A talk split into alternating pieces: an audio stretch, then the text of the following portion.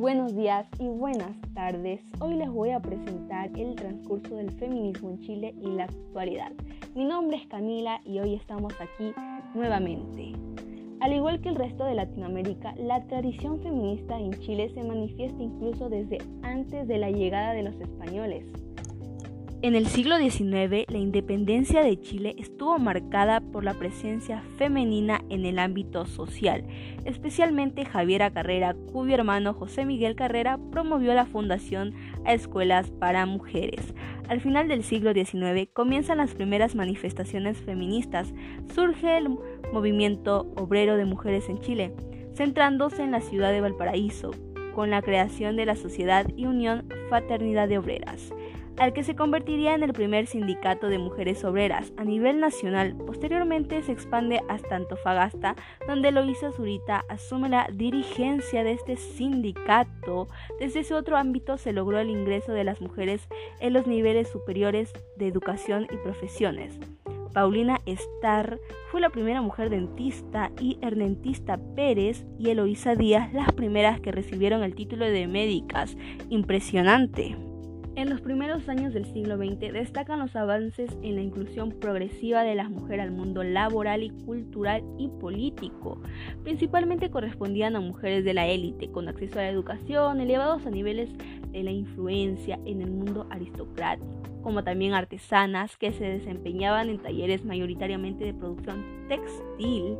Por otro lado, creó la Federación Chilena de Instituciones Femeninas, desde donde trabajó por el derecho de la mujer al voto en 1919 el Consejo Nacional de la Mujer para luchar con los derechos civiles y políticos para las mujeres, entre ellos el sufragio, el divorcio, el control de la natalidad y el acceso al mercado laboral. En 1922 se fundó el Partido Cívico Femenino y en 1928 la Unión Femenina de Chile de Valparaíso la Asociación de Mujeres Universitarias en 1931, el Comité Nacional Pro Derechos de la Mujer y en 1933 y la Federación Chilena de Instituciones Femeninas. En 1944, con sedes tanto en Santiago como en provincia, las mujeres que formaron parte de estas organizaciones eran sobre todo mujeres de clase media, abogadas, profesoras o mujeres ligadas a actividades comerciales y productivas el derecho al voto. En 1934 se aprobó el voto femenino para las elecciones municipales y en 1949 para las elecciones presidenciales y parlamentarias.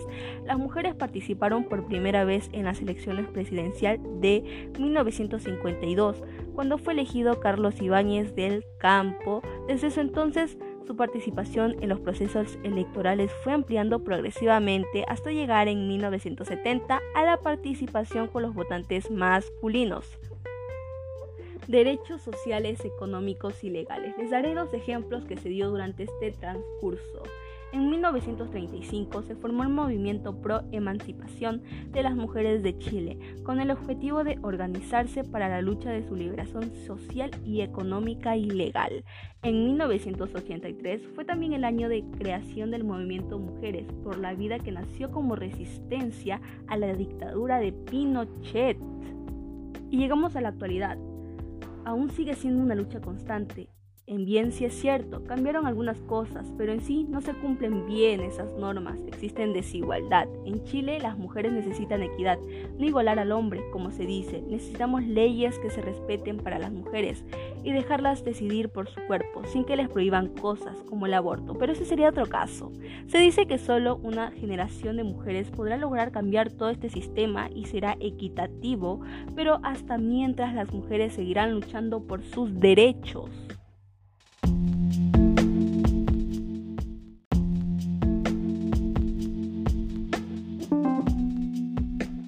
Buenos días y buenas tardes. Hoy les voy a presentar el transcurso del feminismo en Chile y la actualidad. Mi nombre es Camila y hoy estamos aquí nuevamente. Al igual que el resto de Latinoamérica, la tradición feminista en Chile se manifiesta incluso desde antes de la llegada de los españoles. En el siglo XIX, la independencia de Chile estuvo marcada por la presencia femenina en el ámbito social, especialmente Javiera Carrera, cuyo hermano José Miguel Carrera promovió la fundación a escuelas para mujeres. Al final del siglo XIX comienzan las primeras manifestaciones feministas.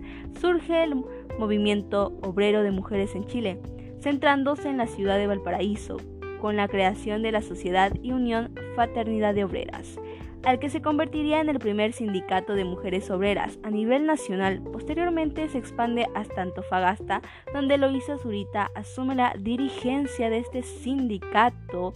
Desde ese otro ámbito se logró el ingreso de las mujeres en los niveles superiores de educación y profesiones.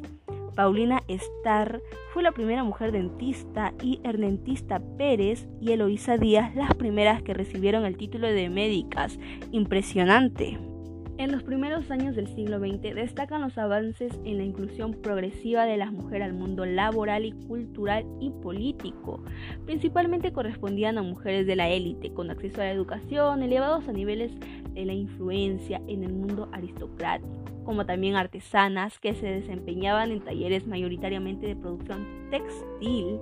Por otro lado, creó la Federación Chilena de Instituciones Femeninas, desde donde trabajó por el derecho de la mujer al voto en 1919 el Consejo Nacional de la Mujer para luchar con los derechos civiles y políticos para las mujeres, entre ellos el sufragio, el divorcio, el control de la natalidad y el acceso al mercado laboral.